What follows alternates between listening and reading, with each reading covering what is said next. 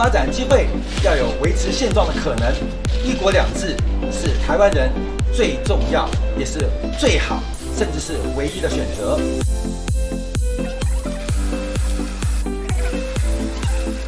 希望为台湾创造一百万零一百万，更多更多一百万。一国两制，一国两制，唯一选择，唯一选择。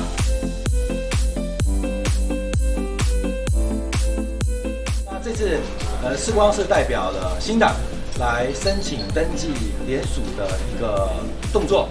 那我们这次选举的唯一主张就是台湾要维持现状，一国两制将是台湾最好的选择。我们台湾很好，台湾很有能力，可是台湾年轻人缺乏的是舞台跟机会，所以我们认为要让台湾有一个发展机会，要有维持现状的可能，一国两制。是台湾人最重要，也是最好，甚至是唯一的选择。或许现在不急迫，可是将来很重要。所以我们觉得我们要讲实话，讲真话，把台湾现在的处境跟未来的可能性做出一个最有效的说明，也让台湾人民了解到，我们要维持现状，唯一的发展，唯一的机会就是一国两制。今天世光来登记，大概要一百万的保证金，呃，一百万。可能可以救急，但不能救穷。穷什么？穷的是台湾的低工资成长，台湾的发展机会。所以一百万可以救急，可是救不了台湾的穷。一百万可能可以救人，可是我们想拿一百万来救国。我相信台湾很多对于这块土地，对于未来有盼望的人，也相信有更多的期盼。在我们的这个参选之下，能够讲出实话，为台湾找寻到一个和平、安全、有发展的出路。一国两制将是台湾人最好的选择，也是唯一的选择。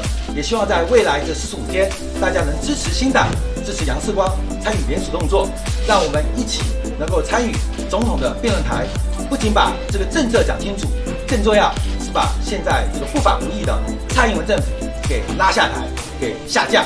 所以这是我们的主要主张，到这个参与联署人的各自问题，所以我们可能联署点会比较紧缩，避免这个个人资料可能有些外泄或是呃这个呃移作他用的可能性，所以我们会完全保证保护所有参与联署视光人的个人资料的安全，绝对不会外泄，也就不会外漏。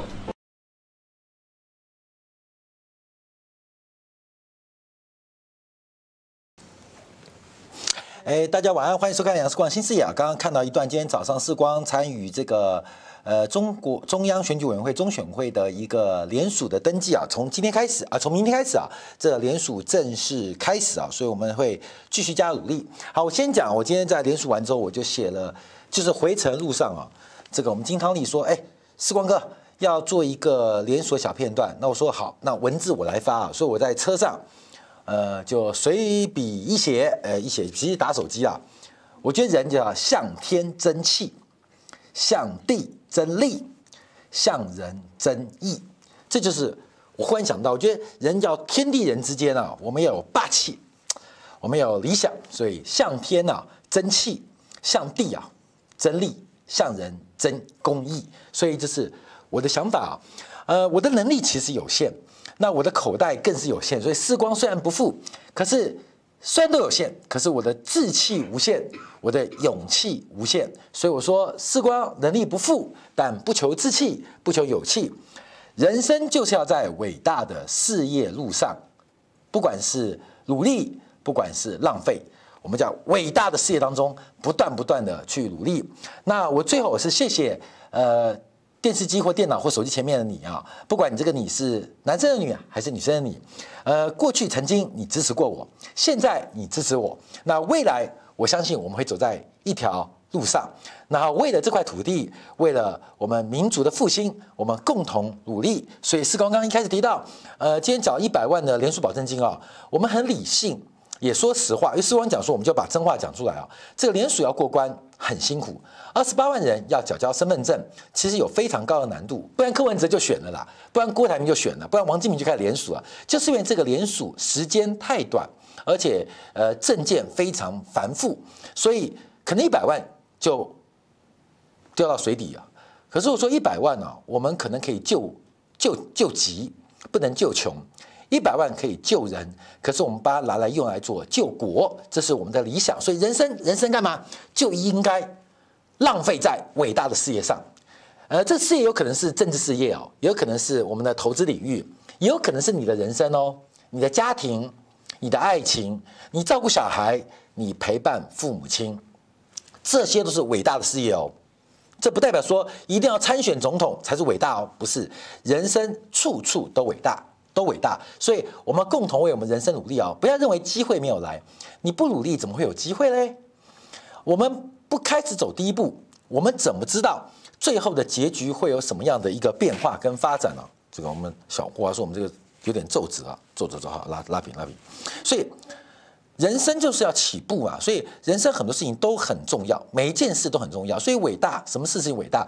不要等别人怎么看待你。当你发现一个正确跟伟大的路，我们就一支一支努力下去，一直努力下去。因为我觉得非常荣幸有这个机会啊，被新党来做提名啊。其实世光呃参与新党活动是从很小时候开始啊，当时为了反对。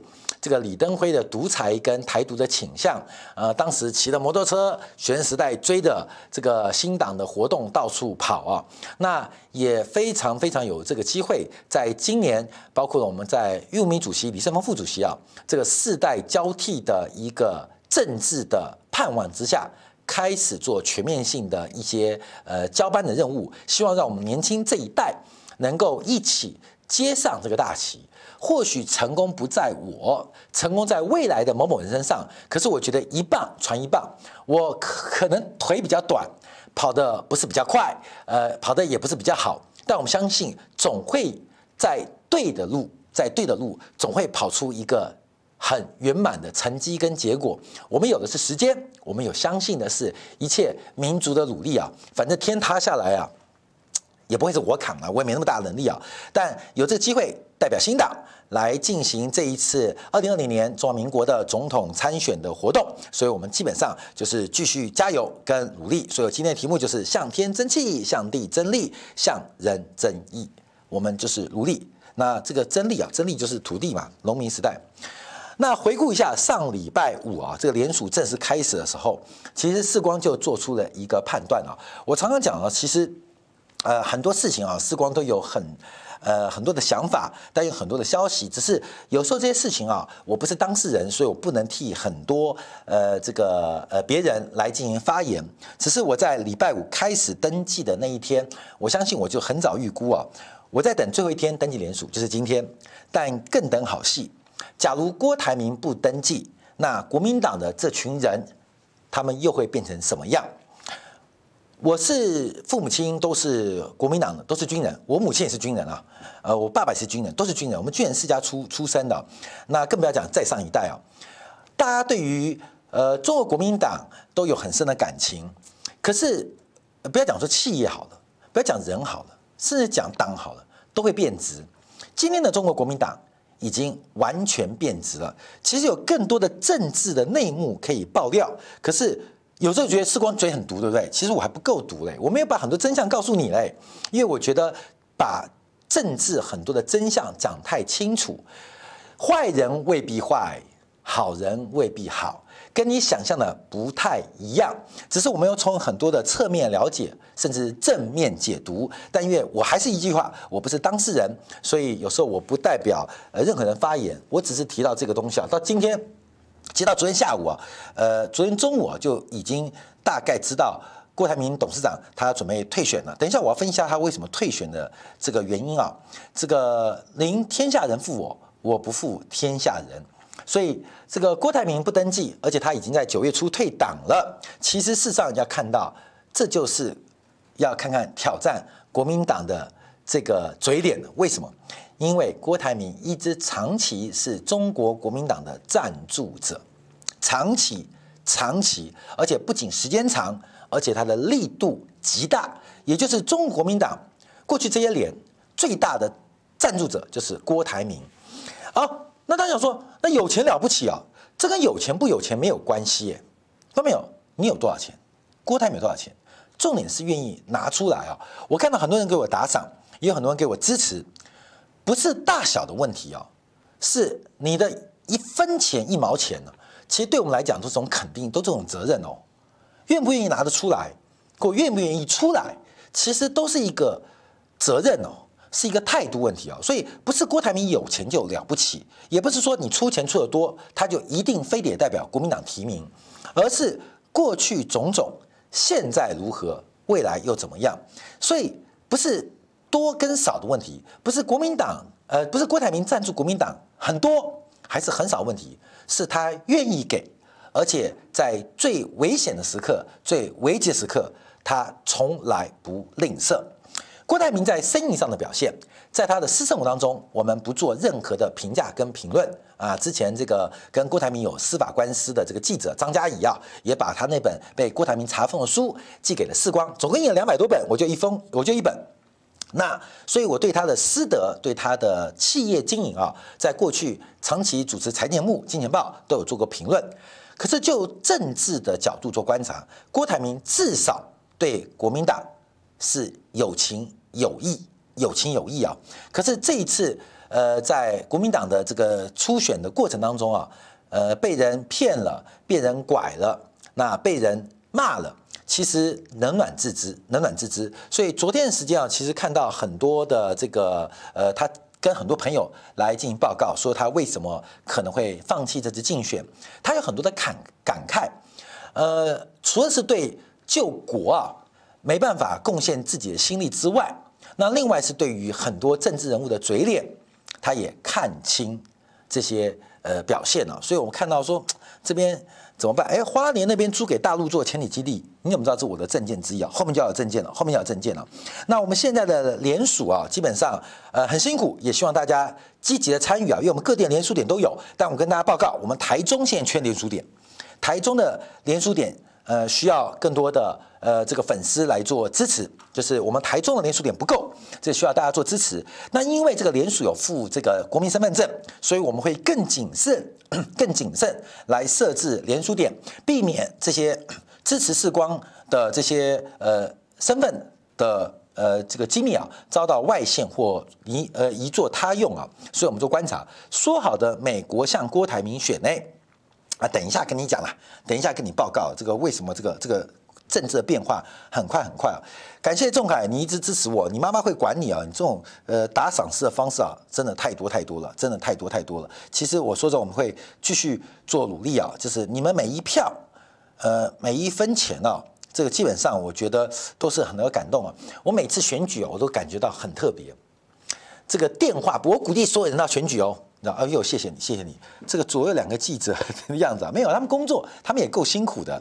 呃，还有请我买喝买咖啡的，非常感谢你们每一个的支持，甚至收看我们节目，我都非常感谢，非常感谢。就是你给我的任何赞助，我们会妥善利用。呃，在每一次选举当中啊，我常常跟大家鼓励大家选举，你要选举，你知道为什么吗？因为会发现啊，电话簿啊会呃砍一半，会增加另外一半，很特别啊。在二零一四年选举的时候啊，我参选第一次的台北市议员啊，啊，当然是高票落选，因为太阳花运动嘛，又碰到那个民国党的巡视勋，给我非常大的分票，要他钱跟人太多了，所以我变第一高票落选。那我觉得我收获很多，收获最多的是很多的好朋友，我不知道他是我的好朋友，你知道吗？很多我们在电通讯录当中的名单，叉叉叉，我从来不知道他那么在乎我。不是因为我的政党倾向，也不是我的统一立场，而是他很在乎世光的结果。所以那时候很感动，说啊啊，你为什么那么用力？他说世光，你是我兄弟啊。我说实在话，我以为我们是泛泛之交，可他把我当兄弟，选举出钱出力，我非常非常感动，你知道吗？我有时候透过选举才知道，那有些的我以为他是我兄弟，选举的时候怕我募款，怕我拉票。完全不理哦，很多很多，所以选举啊，我也不客气讲，我要讲实话的人，一场选举可以看到很多很多变化。我譬如说，我举个例子，这个《先探中刊》呢这个总编辑叫黄奇乙，乙哥，乙哥是深绿的，他的老板谢金河更是台独的。可是世光每一次选举，黄奇乙，乙哥他不见谅我，因为我敢喊一国两制，这个绿的很生气，你知道吗？乙哥非常生气啊，他每次说，唉，唉。哎，可是出钱出力，为什么？因为他认为我是他兄弟。所以像这个黄奇，我觉得很感动，你知道吗？就是他们可以放下他们自己相信的理念，为了好朋友，为了一些晚辈。这个出钱出力，所以乙哥，乙哥以为我们，他乙哥知道我不会骂他了。可是乙哥说：“你不要再骂我们老板谢金河了啦！”我每次从财经专业或政治立场会挑战他。可事实上，你会发现很多很多的好朋友们就是真的很支持啊。所以有的人哦，有的人基本上就是真感情。那我就讲黄奇怡啊，他不知道我讲他了。听到尹哥就喊卡，黄奇怡啊，这个现在总编辑啊，这个他是非常努力的人，而且非常讲情义的人，所以我说这个是很感动。所以这个过程当中，你看很多人打赏，很多人支持我，很多留言鼓励，我都感受到。所以我说啊，我们一直在努力，这个努力我也鼓励好朋友们，我们一起努力，我们是朋友，我们是朋友，我不会是你的老师啊，我不可能是你的老师啊，我可能甚至还是你的学生。但我觉得跟大家一起鼓励，向天争气，向地争利，向人争义。那今天好多人留言说我白头发，其实我四十三岁开始有白头发，很烦，你知道吗？因为为了工作，每天在想，因为时光不仅是为了事业理想，也要为一帮子的兄弟跟姐妹们他们未来的发展，这个成就不是我一个人能够成就的，需要大家一起成就，所以有很多的责任要来期待。好，政治是什么？政治就是一个利益。妥善分配的过程，所以在上礼拜五我就提到了这个郭台铭，我的消息跟判断，因为再隔前几天我讲了波顿的下台啊，基本上就是美国在这个中美和解当中做出的选择，而郭台铭是一个可能中美都能接受的台湾的一个领导人，可是从国民党的内部情势发展。非常有可能让郭台铭做出令大家意外的选择。九月十三号，我的脸书我就停住，让历史来检验，让未来来检验历史啊！所以我们看到这个苍老师也是老师，这个我们每天这九初同学，你每天都是苍老师，你每天都是苍老师，你累不累啊？陈老师啊！所以我当选了会不会清算民进党？当然会啊，当然会啊，这一定当会，因为这个问题啊，呃，我觉得有些这种。窃国的啊，这种民族的这个呃大义啊，这个不顾的人啊，这基本上就是叛徒汉奸啊，所以我们觉得很难过。说说的很好，可是很难选上啊。你每天人生成功，你每天人生啊不是成功，每天人生的努力，一定都成功吗？我请问你，你你的老婆、你的老公，当然有一见钟情的啦，有啦。每个人都跌倒，都会失望啊，都会啊。都会啊，所以常常会啊，所以怎么现在聊起苍老师来了，真好，嗯，都双胞胎的，所以我说人生的努力，我们努力只要是对的路，我们期待它好事会发生，它会成功。可是不是为了成功而努力哎，我们不是为了成功而努力，我们努力会成功。人的这个理想主义啊，假如我们每件事情都为了成功，为了有个结局，其实你就不会努力了嘛。你懂了吗？我们是为了努力，为了努力，为了努力，然后等待成功，但不是为了成功而努力啊！好，提到了租建宜兰苏澳港跟花莲空军基地，我准备要开国际标，你们把我下礼拜的政见要讲出来啊！因为既然开始了，我们的这个很多政见就要开始。明天第一个就是迁都啊，把。呃，首都进行迁移，啊这个事情我们明天再再提啊。好，我们来看一下啊，这个是今天红海的这个呃股价，因为从四月十六号表态开始考虑参选，以香港的富士康从零点九四拉到了二点二三，那今天他宣布退选，昨晚十一点了，哇，这市值恐怖了，红海今天市值就蒸发了一百九十四亿啊，工业富联蒸发了更多一百四十亿人民币。那富士康的股价更惨，今天是创下金融海啸最惨的一个机会啊！你说要赚钱，世光不是一个追求赚钱的人啊。我其实，在你想象很早之前，除了我的判断所有管道，到昨天几乎已经九成证实，去买他的认沽权证不就得了吗？去买鸿海的认售权证不就赚钱了吗？那我们不干这个事情。不干这这个事情，可能算是内线交易，可是也抓不到，因为它是政治消息啊。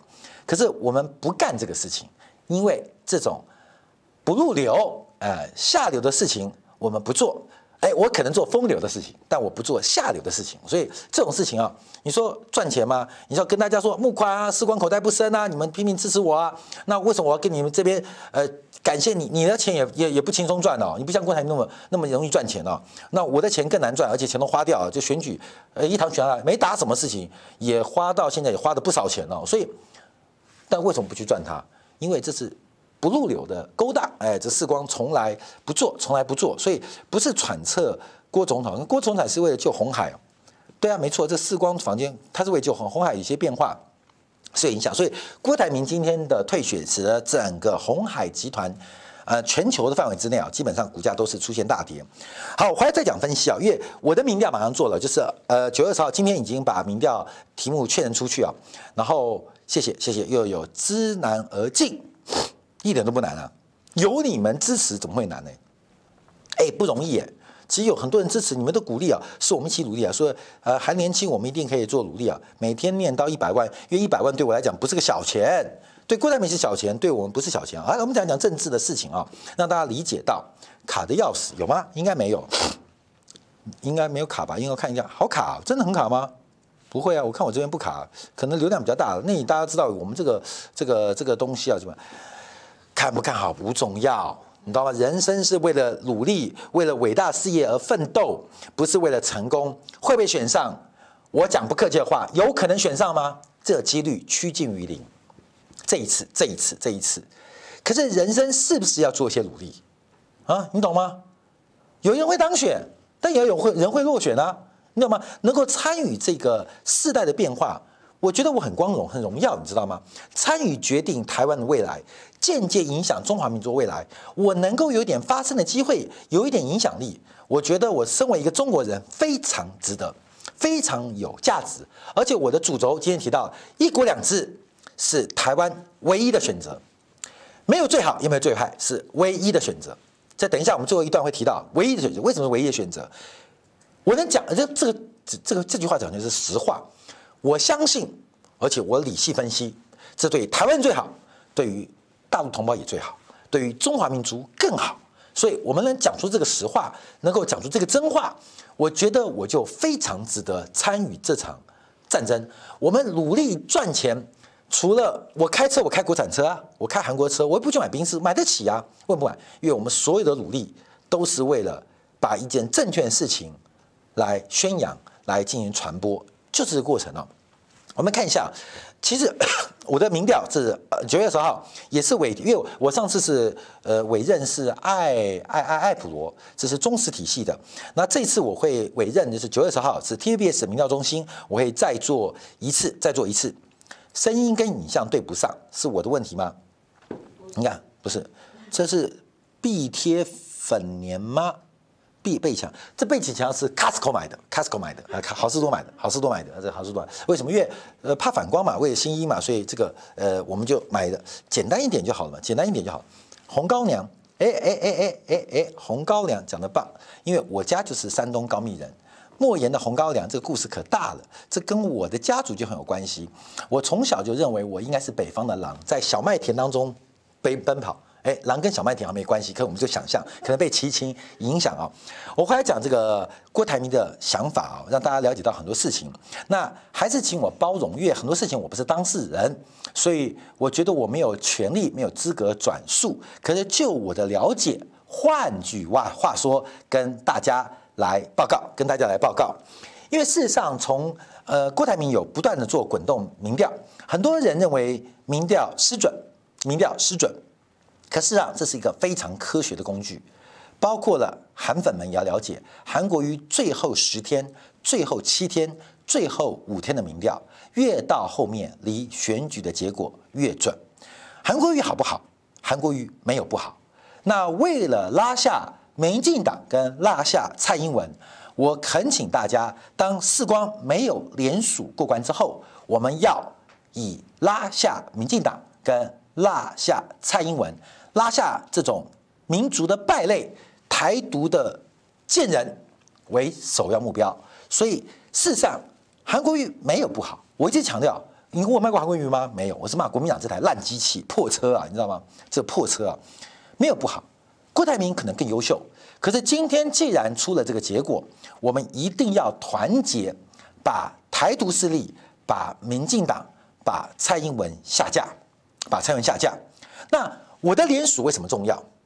因为只有我联署过关，我才能够制衡、制衡蔡英文，才能够帮助到韩国瑜在总统大选的辩论表现。所以世光的角色可能是一个配角，可能是一个丑角，那没有关系，那没有关系。其实，在舞台上，我们把我们该扮演的角色扮演到最好，是一个讲实话。可能有点傻，有点笨，有点 too young too simple，哎，too young too simple，但就是要努力努力。所以，我们联署过关重重要？因为只有世光代表的一国两制唯一选择，联署能够得到非常优秀的成绩，让台湾有一种讲真话，让台湾有一个不一样。跟谎话不一样，真实的声音。好，那我们就来分析啊，为什么世光能够在呃之前就预测到郭台铭会不登记？为什么不登记？在上礼拜五我就不登记，我就放空。为什么？让等着国民党好，就国民党人，因为他都要算计选票，也在算计钞票，所以他不能理解真正这个除了你们这群核心的小圈子里面搞这些呃呃黑黑箱作业的人。以外的人的想法，郭台铭就黑箱以外的想法。那我们是理性分析啊，因为按照整个民调的观察，目前韩国瑜跟蔡英文的差距是非常非常大。那目前这个民调，这是上礼拜的民调，是四十九比四十二，百分之四十九比百分之四十二。你说差七个百分点多不多？我跟你讲，差七个百分点，从数据做观察并不多。可是经过加权跟民调和统计选的科学计算，就会差距非常非常非常大。按照目前最新的统计啊，就民调做要做民调这数据哦，这数据不代表呃当选几率哦，只是支持度哦。经过科学的算法，这过程很复杂。韩国瑜到上礼拜五为止，他当选的几率啊，这是民调专家我也讨一再讨论。百分之十七，韩国瑜当选的几率，截至上礼拜五为止，百分之十七。假如是蔡英文对韩国瑜是百分之八十三对百分之十七的民调，那世光是九月二十号开始做民调，就是这次联署登记之后，会重新纳入了吕秀莲跟王金平啊。王金平的故事我再跟大家报告。然后这个王金平有另外的政治安排，所以我把他纳入来做民调。那当然世光数字应该会不好看，可是现在的问题是郭台铭他也得到更多元的数据。我们一般看民调，越更复杂数据你不会关心啊，因为这个扯到民调的一些科学跟统计的一些技术啊。我们做这张表的，我们做这个新视野的这些。呃，PPT 的就是我们统计系的高材生，我们的佳佳姐，她就是统计系的高材生，天才，北一女啊，统计系啊，这个超级厉害。现在笑得不好意思，这个统计，统计是人念的吗？统计，你念过统计啊？统计是人念的吗？统计会把统计念好人，基本上都不是人，你知道吗？统计太难了。统计太难了，说统计是人念的嘛？我们佳佳很漂亮啊，不要以为看金汤力而已，马季而已啊。我们佳佳想当年吧，想当年不是开玩笑，她现在还是很漂亮。我们这个金钱豹团队很奇怪，专门她现在画圈圈，叫我不要再讲了。这个身高又高，对，长得又漂亮，你知道吗？对，这种就是漂亮的美女，这个很美女。好，来来来，我们讲这个民调。所以现在按照其实韩国瑜的新北造势之后，他民调其实并没有回升。我们从整个年龄层做分析啊，因为呃受到天然独的影响，跟目前很多年轻人的这个叛逆心想法，因为他在二十到三十九岁，他输的实在太多了，输的实在太多了。好，我要讲哦，这输的太多发生什么事情？我们看为什么蔡英文的民调，我现在把那个退学人的 OS 讲出来啊，你懂意思吗？就是。那个郭董要开会嘛，他找了一堆专家开会嘛，大数据，所有人来开会，都有各式的民调专家、统计学专家在分析啊。那我讲的结论是，为什么韩国瑜说输蔡英文七个百分点，可是当选几率只有十七趴，蔡英文八十三趴，八十三 percent，为什么？好，我们看到，因为二十到三十九岁，第一个，第一个，韩国瑜输太多；第二个，我不客气来讲，韩粉的强势表现，基本上非常容易刺激投票率最低的蔡英文的支持者归队。你懂意思吗？韩粉的刺激，韩粉的强势表现，那也不能怪韩粉，这本来就情绪表现嘛。那韩国瑜很可爱，很优秀，所以他们非常爱护韩国瑜。可是过激的演出，导致导致整个中间或亲绿的蔡英文的潜在支持者投票率会提高，你懂吗？所以。这个民调不是单纯说，哎呦，四十九比四十二，哦，这个差七百分努力啊，不是这样讲，因为最后还是要看到得票率，呃，你的支持群众当中的投票率，然后继续换成得票率。所以现在的发展就是说，在郭台铭做出判断之前，就发现第一个，从政党的对党对对打当中啊，韩国瑜的支持的浓度非常高，就是粘性很强，我们叫粘性很强，强度很够，他跟蔡英文对打，基本上。除了自己的票仓啊，呃，顾得住之外，可是一些潜在的投票的群众，很容易被他的群众给刺激进入对立面，对立面，所以这个问题是很麻烦的。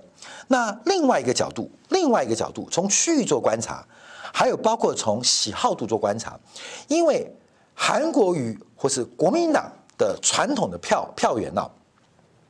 他们在最后做弃保的时候会不干净，这个就很像一九九三九四啊，赵少康跟陈水扁的竞选过程，因为民进党的选举操作跟选民的意识形态会动员力比较高，但传统蓝军基本上他的意识形态跟动员的理性能力相对是比较保守的，所以郭台铭最后在民调判断当中。其实他问你问题，假如最后我的民调高过韩国瑜八个百分点，甚至十个百分点，请问韩粉会弃韩保郭吗？从所有的统计数据做观察，这个事情发生的可能性很低很低。所以虽然郭台铭可以挖到中间甚至中间偏绿的选民。可是，在没有弃韩保郭的可能性之下，这场选举是不会赢的，不会赢的。你懂意思吗？就是郭台铭他可以把蔡英文票做压缩，可是压缩之后他的票仍然不够，他需要操作气韩保郭。那那选到最后弃郭保韩是可能性也有，可是按照所有的民调程度，弃韩保郭是郭台铭最需要观察的一个民意发展。可事实上，从韩国瑜韩粉的支持度跟粘性极强的过程当中，弃韩保郭可能弃得不成功，甚至弃得很不干净，这会直接影响郭台铭的当选几率。好，所以这个影响啊，就是变得很没有。为什么猜错了？你为什么猜错老郭会当总统？没有啊，我刚刚不一开始讲吗？礼拜五，光叔叔前几集为什么猜错？没有啊，我前几你要看我的粉丝页啊。嗯嗯，九月十三号上礼拜五。在波顿的专题之后，我就马上要做判断了。嗯嗯，然后呃很多判断哦，所以你们要盯着世光的这个做法，看着台湾印象讲这个对，你走弃郭弃韩保郭很少，但你要弃韩保郭弃郭保韩有可能哦，弃蔡保郭也有可能。可重点是没有这个第一名、第二名、第三名的过程当中，第一名蔡英文领先程度不高，第二名是郭台铭，第三名是韩国瑜，假如这个情况发生。那第二名要超过第一名，最好就是第三名弃保，把第二名票撑上去。可这个事情从各种角度、各种情绪或是科学的方法发生的成功性都偏低。所以郭台铭最后再怎么努力爬到呃民调制度的第二名，但只会让反蔡英文的阵营分裂。反蔡英文阵营不代表是国民党哦。也包括了新党、亲民党，其他的包括一些中间偏绿的力量，包括一些极端台独的人都有可能。可是事实上，这个呃反绿、反蔡英文的民意无法完整集结，所以其实最后郭台铭的票已经算得很细哦，这个都可以科学计算呐、预测是个线性的问题嘛。那当然中间会有选举有很多的不确定性，很多外在环境的发生。可是那是变数嘛。我们做城市的人都知道嘛，这是个逻辑嘛。这城市会变化，一个是参数有问题，另外是有变数加进来嘛。那加进来就可以减，那可以计算嘛。但问题这个事情不会发生，就是气寒保锅。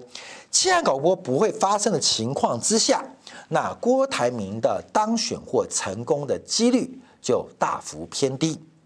可是为什么韩国瑜很危险呢？我要跟大家报告，这是讲选举的技术，选举是一个产业哦。选举不是比喜好度，是比厌恶度。选举是比厌喜厌恶度，不是比喜好度。就是我跟蔡英文选。大家是比较讨厌蔡英文，还是比较讨厌杨世光？比较被大家讨厌的人落选，那个比较不讨厌的人当选。所以为什么西方制度选举都是泼粪啊、抹黑啊、栽赃啊？为什么？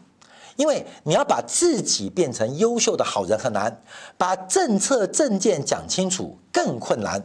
可是把对手抹黑抹黄很容易，所以。选举当中是比的厌恶度，谁厌恶度低，谁容易当选。那我们从整个喜恶度做观察啊，因为发现韩国瑜不是韩国瑜问题，是整个韩国瑜的选战策略让他的厌恶度变成三个人最高。所以这三个人选举，我们不看支持率，先看厌恶度，就是删去法，谁会落选？韩国瑜截至上礼拜五，截至上礼拜五前。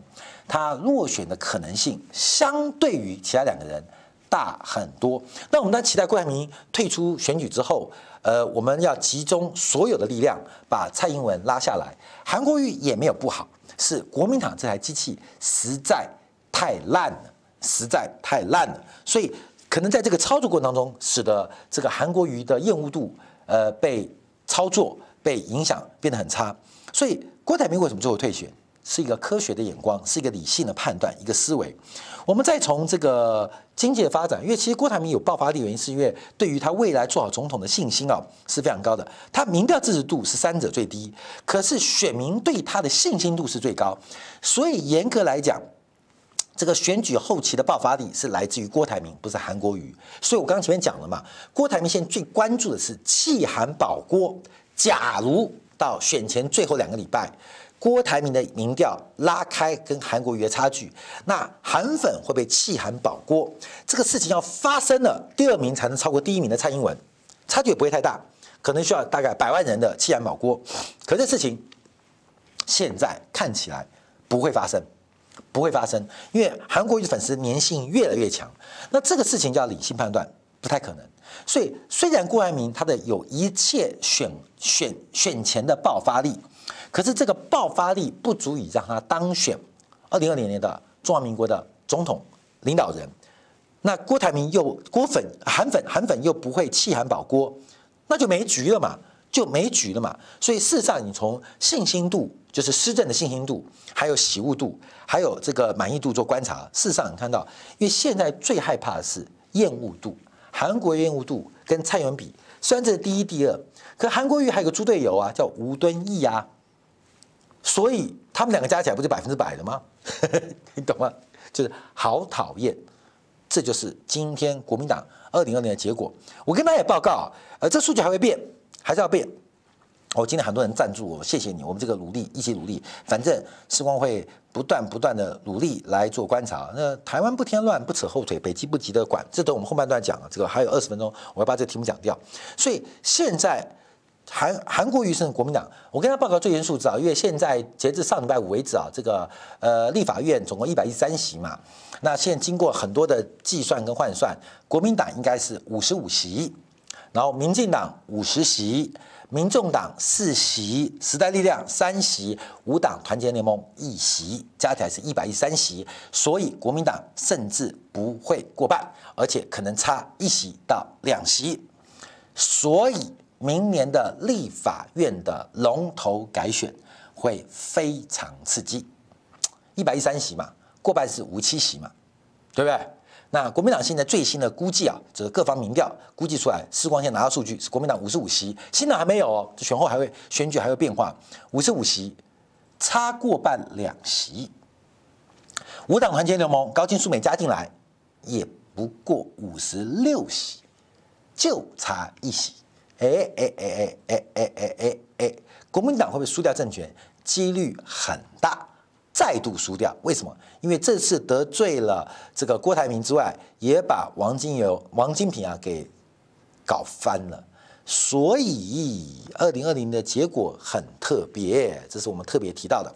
好，回来我们就要讲到了我们的政见啊，因为这个所罗门群岛，我们连续呃做了几个呃报告，因为对于台湾来讲，这个邦交国从十七个变十六个，我们老是站在我们自己角度思考，哎，这个站在台湾啊，所门群岛被中国买走了，被大陆买走了，大陆我看到不少网民在骂，哎呀，我们要浪费钱去买一个邦交国，真的是这样吗？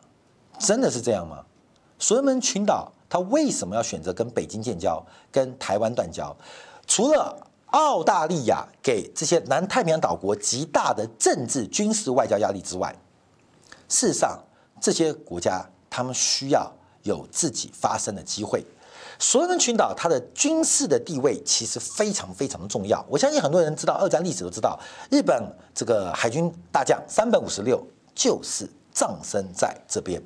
整个二次大战，美国跟日本的海战的关键转折都在所罗门群岛附近啊，这个几次的海战，也就是在南太平洋岛国，呃，让整个太平洋的战争出现了一个很重大海权的逆转。那为什么会发生在这边？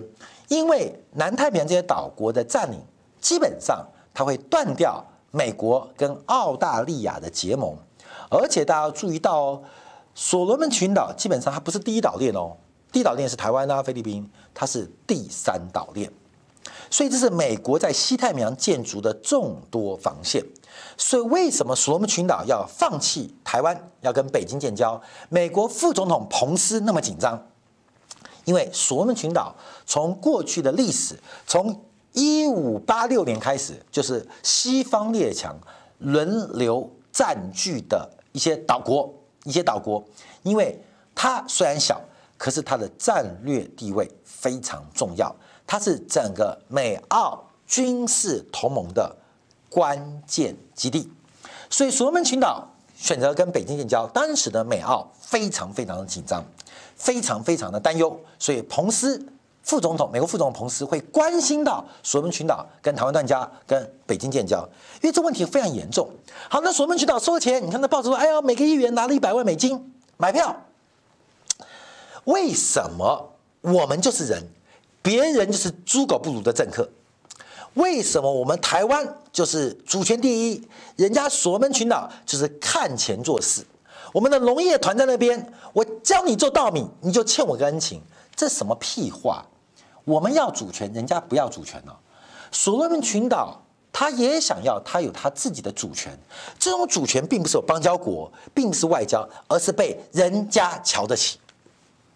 所罗门群岛过去一直很卑卑微，它等于是美国委交给澳洲的次殖民地，次殖民地。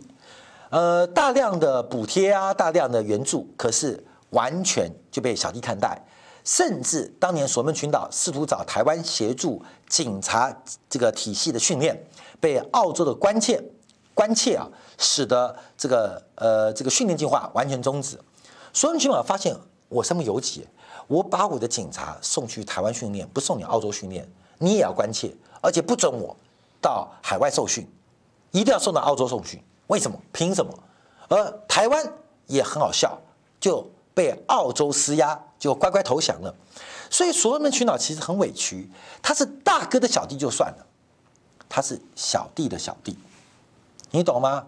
这个帮派里面最没用的小弟的小弟，那也太难混了吧，也太没得混了嘛。在整个南太平洋岛国当中，虽然我不能跟澳洲一争这个长短，我在南太平洋岛国当中，我可以做老大吧。可是从来没有人把我当做一回事，美国不不让我当一回事，澳大利亚更是把我当做痙攣，所以我很可怜，从来没人瞧得起我。所罗门的群岛，它为什么不能有自己扬眉吐气的一天？为什么？为什么我要听你美国的话？美美国也不讲话，美国更不甩你。为什么我要听你澳大利亚话？Australia 澳洲也不理你。为什么我听你台湾话？我听你台湾话，结果变成小弟的小弟，你懂了吗？结果他谈到了一个平衡点，他跟北京的建交，让所罗门群岛虽然不能这个一争这个中原呐、可至少可以成为南南太平洋岛国的盟主啊，这个盟主甚至小小的霸主，至少他有主权面子。所以我们不要说，哎呀，他一定是接受援助，被北京骗了。北京他说：“哎呦，那个台湾引用说什么？索马利亚央行说，将来北京要借的钱，索马利亚还呃不不是索马利亚，这个所罗门群岛还不起。你看看北京对非洲的援助，六百亿的美金贷款，一千多亿还是六百亿啊？免除不用还。北京借给你的钱，帮你做的建设，突然就不还。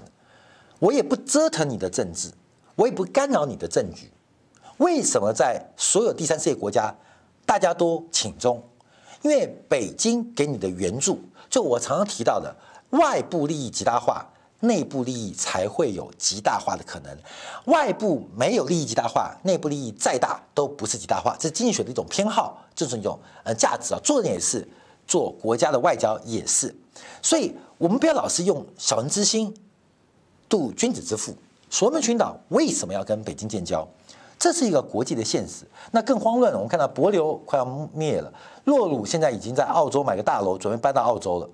这国家消失，你知道吗？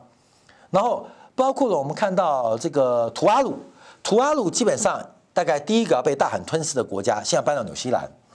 所以北京什么都没做。我跟你讲哦，台湾的邦交国再少两个，呃，再少两个就是呃洛鲁跟图阿鲁。那帛琉也活不久的啦，因为地球暖化。那地球暖化谁害的？那个明明有核电厂却不用核发电的国家害的嘛，不就是吗？明明有核电厂可以不要排二氧化碳，结果他偏偏不要用核电厂，用二氧化碳，所以你看很好笑哦。台湾的选择把台湾外交搞砸了，北京搞完没有要收留你哦，嗯，没有要跟你建交。可是啊，二氧化碳温室效应，所以越来越高，懂吗？全世界有个国家核电厂盖好不用的，拼命排二氧化碳，谁？台湾没？所以做元凶。这些诺鲁谁杀的？台湾人杀的嘛。这个图瓦鲁，图瓦鲁这国家被淹被谁害的？当然很多人害他了。那最坏的元凶就是台湾嘛，你懂吗？他们有点知识就知道，全世界你能不排，可是你还要排的啊，这就是坏哦。你明明知道不应该排，但你没办法排啊，那就算了，你懂吗？就是我没办法，我没办法。明明有办法拯救地球的，谁？台湾。你懂吗？所以这个土阿鲁跟洛鲁跟台湾还保持官交关系，哎呀，这种南岛的民族啊，基本上哦，哎，实在也没办法，知道吗？有点判断力，知道谁害死你的啊？明明可以做但不做的，那就台湾啊！你台湾的核电政策啊，不就是这样吗？好，我们再往下观察。其实今天更重要的是这个 RCEP，这个 RCEP，这个基本上九月十号要呃这个落幕部长级会议，东协十国。跟其他六国，包括大陆、日本、韩国、印度、澳洲、纽西兰，同意将在九月十九号、二十七号在越南的峴港啊完成首长级的谈判，最快明年可以签署。然后目标讲关税降到低点，甚至零关税。这会发生什么事情？中华民国没有未来，这四个字现在还可以待价而沽，将来没有未来。台湾是靠一个贸易为主的经济体，包括了台塑的王文渊提到了台湾这块土地最多养活八百万人，另外一千五百万人都靠的跟国际贸易而来。可是 RCEP 即将签署，不管是十加三也好，十加六也好，十加一也好，不管加几，就是没有台湾，就是没有台湾，台湾没有可能。完全不可能有加入 RCEP 的机会，请问台湾的未来在哪边？所以我说啊，一国两制是台湾唯一选择。你会骂我，看好听很骂。你看那个我们刚才小朋友那个记者什么颜色，那没有？他越他们不懂啊。有一天他会发现，你看 RCEP 已经要准备要成立喽，要成立喽，很快很快，明年就会签署哦。可能是十加一，有可能十加三，有可能十加六。可是台湾在哪里？我们现在在哪里？我们想去哪里？我们要怎么去？台湾要怎么到？台湾没有未来，你知道吗？台湾很幸福，台湾人很优秀，可是我们没有机会上舞台，就跟世光一样。哎呀，你不帮我联署，我怎么上这舞台嘞？我怎么机会电报蔡英文呢？对不对？你没有这个机会，知道？你再优秀，你也不可能上那个辩论舞台来跟他做辩论。我就是台湾在国际环境的处境。你自己认为，我自己认为再优秀，可是你不做，你连动都不动，你就每天妄想把这个台独的不要脸的蔡英文给拉下来，不可能。你只要 do something 嘛，那做了之后啊，现在说，哎，士官年会过吗？可能不会过，可能不会过。那没关系，我努力过啊。可台湾什么努力都没过，世界的舞台并没有时间，也没有必要留给两千三百万在台湾的中国同胞。就是一国两制唯一选择，因为只有在一国两制的谈判之下，台湾才有可能进入区域的合作贸易。我们应该是前天还是昨天啊，讲到了日本跟中国和解，中国、日本、南韩、俄罗斯正在组一个新的舞台。然后现在你要注意到，印度这个莫迪取得完全执政之后，基本上他也需要大国崛起。他的对象不是中国，你看伊朗的问题嘛？美国对伊朗的态度伤害到了印度的核心的能源利益嘛？所以莫迪亲美吗？莫迪没有亲美，莫迪可能更乐见中国的巨大，干嘛？那因为中国太大了嘛？美国或西方势力要制衡中国，嘿嘿，对不起，要给我看印度的脸色。所以莫迪的政治利益或外交利益，基本上隔着喜马拉雅山，跟中国军事冲突几率很低。可是它有它发展的必要，所以你看，现在所有的国家、所有的政治力量都跟北京保持的高度紧密的关系，可能是恩，可能是仇，但都很紧密。台湾有地位吗？所罗门群岛的建交代表什么意思？中国透过外交手段已经跳过低岛链，跳过第二岛链。进入了第三岛链，这是国际外交，也就是哎，二战时候最有名是麦克阿瑟将军嘛，讲的跳岛战术。中国的外交何尝不是跳岛战术？这一跳不得了，你知道吗？台湾又被跳过了，也就是台湾未来经济价值没有，地缘利益没有，军事地位也逐步消失，你知道吗？就跳过你了，无所谓，反正第一岛链，你现在台湾守得很好嘛，那我跳到第三岛链。那第一岛链就变成内海了，你知道吗？台湾海峡也好，台湾的花莲以东的海、西太平洋也变成内海了，台湾的价值就越来越低。我们不愿我们自己的同胞，甚至不愿世光，不愿我自己的下一代，呃，身处在一个非常没有机会或困难的环境当中。啊，世光，你滚回大陆去！不是，这块土地是我们共同的土地，哎，这块土地是我们共同的努力产生的。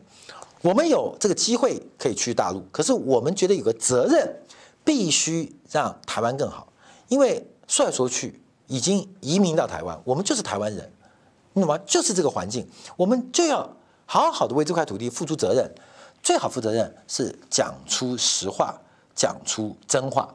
所以今天我们看到 RCEP 的这个新闻啊，已经看到一个很重大的转折，就是国际的发展跟国际的变化。并没有在等台湾，并没有在等台湾。那我不知道韩国瑜在想什么，我更确定蔡英文不在乎。有没有人针对 RCEP 的的一个呃这个开会跟即将出现的联署或签署，我们做任何的动作？我不客气的讲，蔡英文是完全乱搞，他连现在还在忙找自己的论文呢、啊。韩国瑜在跑公庙，有没有人关心中华民国或是台湾未来？没有人，没有人，真的没有人。我们这边有很多大陆的同胞啊，这边很多大陆的同胞啊，这个再看看啊，你看看台湾的民主政治。我们这边很多香港的观众，你看看台湾的民主政治，有没有为这块土地在想明天？没有，只有算计自己明天的选票。甚至后天的钞票，而人民的未来在哪边？不管是蓝的或绿的，有没有关心过？货出得去，人进得来，发大财；货出去哪里，人又从哪里来？怎么发财？怎么发财？你不正视两岸关系，不去处理两岸关系，所有都是一场空话，是场梦话，是个假话。我们在最后，当然可能在今年底当中会做出表态，希望能够把台独给拉下来。可是把蔡英文拉下来，台湾就会比较好吗？不把蔡英文拉下来，台湾一定变更坏。可是把它拉下来，台湾会变好吗？想必然的不会，你懂吗？只是不会更坏，它会不会更好？当然不会。所以，不管是大陆的观众还是香港的观众，我们都知道，在东方一个没有民主性的民族或没有民主性的文明进行民主化制度的推行，尤其是从一人一票普选制，它注定就是场悲剧。所以，大陆同胞。香港的粉丝，你看看台湾的民主进程，你就会知道，一旦走向台湾这条路，台湾的政治的发展、政党的竞争，他们并不是一个良性的，而民主的失败，在台湾就做出了最好的证明。这就是今天台湾对于中华民族最大的历史贡献。所以，这个成本我们。变成两千三百人共同承担，这是一场历史当中的一个小悲剧，因为我们只是中华民族在往伟大复兴当中的一个小实验基地。香港是爱国教育基地啊，台湾是小实验基地。那发现一个啊，这爱国教育基地够爱国，但台湾的民主的实验，经过这二十年甚至三十年变化，真的是非常非常的令大家气馁。跟挫折，好，非常感谢大家今天的收看，都有金钱报，呃，持续期待大家的联署，尤其是我们在现在台中在中部的联署点相对是比较不足的，也希望大家有亲朋好友在台中可以让我们进行联署点的一个建设，也期待大家给我们更多的支持，呃，让我们把真话跟实话讲出来，要维持台湾安定和谐的社会，要为台湾争取未来发展的机会，那一国两制的谈判。在一个中国的前提之下，进行中华民国跟中华人民共和国两个政府的对等谈判，时间已经越来越不够了。我们要好好争取，好好把握，希望时光声音能够发展出来，不仅可以影响大家，也可以让台湾走向一个真正和平、安全、富裕发展的道路。好，感谢观众的收看，我们稍后金钱报与您再见。